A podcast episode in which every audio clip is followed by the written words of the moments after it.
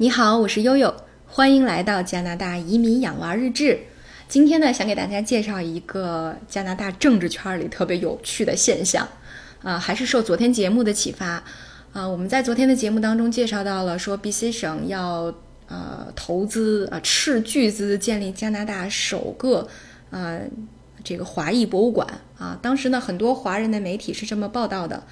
呃说。B.C. 省省长贺锦先生在上周四的新闻发布会当中郑呃郑重指出啊，我们要怎么怎么样，不啦不啦不啦，对，然后这当时就让悠悠陷入了一种幻觉，说啊，B.C. 省的省长换成华裔了吗？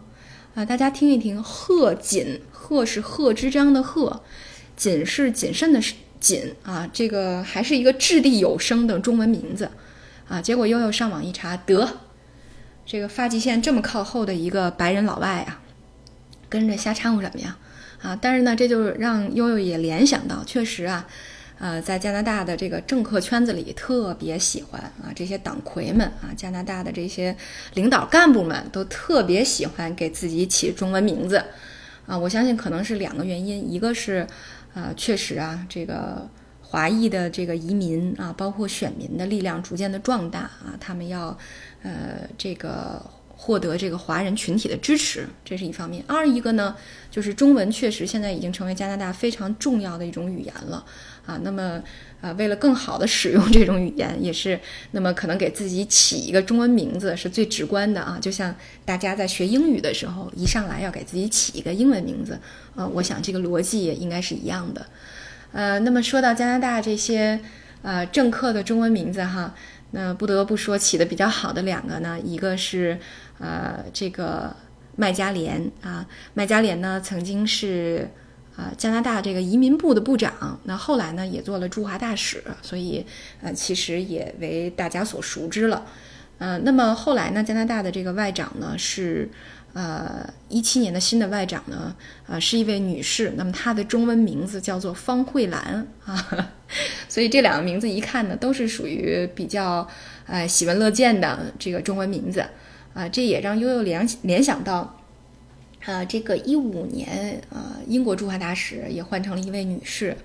啊，叫 Barbara Woodward。那么在那之后呢？因为呃之前是受到了英国政府的资助到英国去留学的嘛，回来之后呢，大使馆经常会给我们发各种邀请，说吴百纳女士邀请您来大使馆参加什么什么什么活动，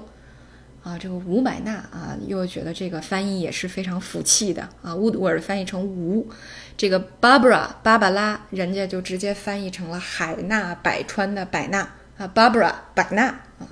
不错啊。这个名字悠悠还是很买单的，觉得确实是，呃，那么又能体现它的英文音译，那么又能体现它的中文意境，还很大气、很雄浑啊，非常好。所以悠悠也是觉得说，呃，那如果你有一个非常好的中文名字，其实还是，呃，在中国选民的这个群体当中还是非常加分的啊。那么当然，在去年二零一九年秋天的这个大选，加拿大大选当中。呃，可以说加拿大的民众和特别好事儿的媒体们也没闲着啊。那么就对参与呃去年这个呃这个大选的这些党魁们啊，包括一些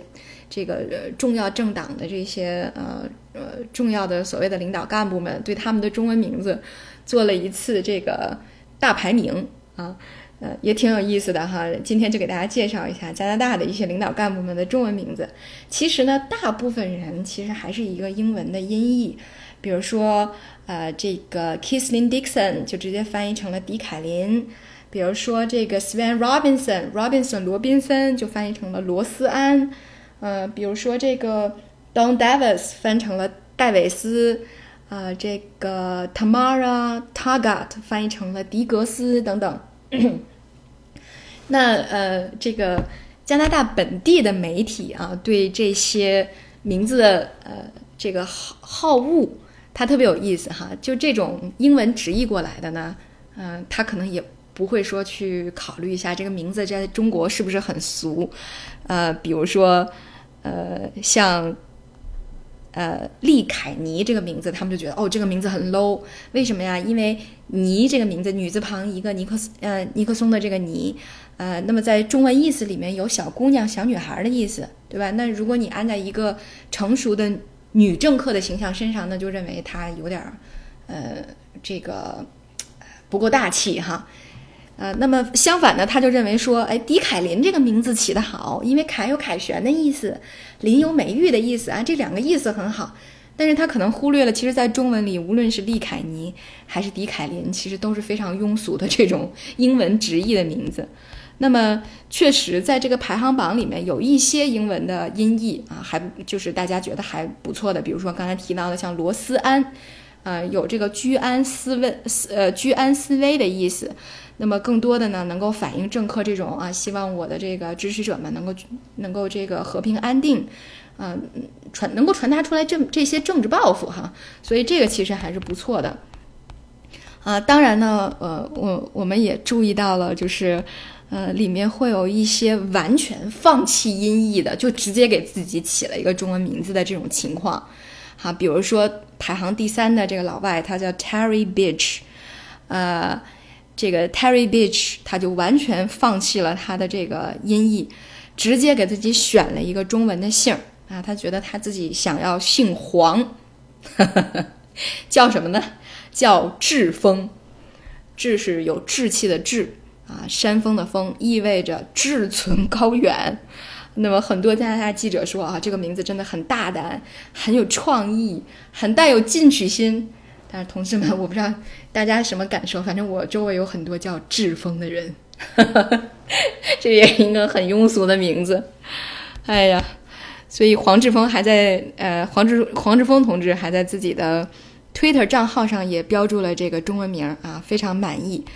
那实际上从这个华人的反应来看啊，确实和整个排行榜当中的这个好恶也比较一致。那认为还是第一个和第二个排名第一和排名第二的两个名字非常好，起得非常好啊。我给给大家介绍一下啊，排行第二的是这个绿党的一个候选人，叫 Bridget Burns。呃，布里吉特·伯恩斯，如果你直接翻译成中文的话，这是直译，对吧？那么它翻译成什么呢？它翻译成叫彭碧音。呃，彭就是这个彭德怀的彭，碧呢是碧草如茵的那几个字，彭碧音。呃，其实跟他这个 Bridget Burns 这个碧音，其实还是呃从音上稍微有点像的，有那么一点音译的意思。但是呢，它的含义“绿草如茵”，呃，含有了很多美好的这种汉字。同时呢，为什么说它很好呢？呃，因为这符合他的政治立场，他是绿党的代表。绿党，我记得在呃这个奥斯卡有一集，他介绍这个呃加拿大三级政府和政党的时候有介绍哈，就提到中间有绿党。绿党呢是呃非常推崇环境保护的这么一个政党。啊，所以彭碧音的名字和他的政治抱负可以说是，呃，形神合一吧。所以这是大家都觉得比较不错的一个中文名字啊。那么能够产生就跟他的这个呃政治的这种呃这个抱负能够产生非常呃容易的这种联想，所以也能够呃带来一种美感和亲切感哈。那么排第一名的特逗哈，排第一名的这位先生叫做石俊，石呢是石头的石。俊呢是英俊的俊，啊，这个名字乍一看其实也没有什么意外的哈，就是没有什么特别的，呃，对，但是他的英文名字叫什么呢？他叫啊 Harjit Sarjan 啊，大概是这么念啊。你点开这个图片以后，发现是一个印度人。石俊这个名字是 Sarjan，他的这个姓儿直接翻译过来的发音很像。啊，但是他解释，他说“石”有坚固顽强的意思，“俊”呢代表俊美，呃，那么又朴实又真实的传达出一种，呃，踏实可靠的美感啊，有一种令人回味的雅致。哦天哪，这是媒体给他名字的一个一个注解啊，所以无论是呃对于华裔还是刚刚学中文的来说，那他两个字的名字又很好记，所以这样呢，勇夺了第一啊，超过了彭碧音女士夺得了第一。所以实际上，大家可以看看哈，如果呃能有一个非常给力的中文名字，在这个整个呃参选的过程当中啊，包括呃自己在华人群体当中形成一个知名度，还是非常有意义的。呃，那么从另外一个方面呢，也能看得出来啊，还是又在上一集当中强调的一个观感，就是呃，当你人数足够多的时候，当你能够表达出足足够声音的时候，当你通过选举权能够获获得这个呃这种呃政治上的呃 credit 的时候，那么那么这个群体就能够在社会当中呃拥有一定的这个话语权，那么慢慢的他的地位也就会变得举足轻重。呃，我想这都是非常好的一些信号。呃，让我们能够认识当中，呃呃，让我们能够认识到或者理解到这个，呃，中国的一些文化啊，包括这个华裔群体的一些努力，呃，已经逐步的在向加拿大的方方面面啊，今天给大家看到的是这个上呃这个这个呃政治这个层面，呃，可以说是在决策层里面，呃，相对来讲，这个顶层的一部分人。啊，也我们也已经开始对他们发生了一部分的影响，啊，当然，我想这只是第一步啊，慢慢的随着时间的推移，随着华裔群体的呃世世代代的努力，那我相信，那么呃将来不仅是有中文名字的呃这个西人和印度人的党魁会出现在竞选，出现在大家的呃。呃，这个关注圈里啊，我相信将来一定会有华裔的候选人、华裔的党魁啊，逐渐的呃，这个进入这个加拿大啊政治的这种顶层团队当中去。好，所以我们拭目以待那一天的到来吧。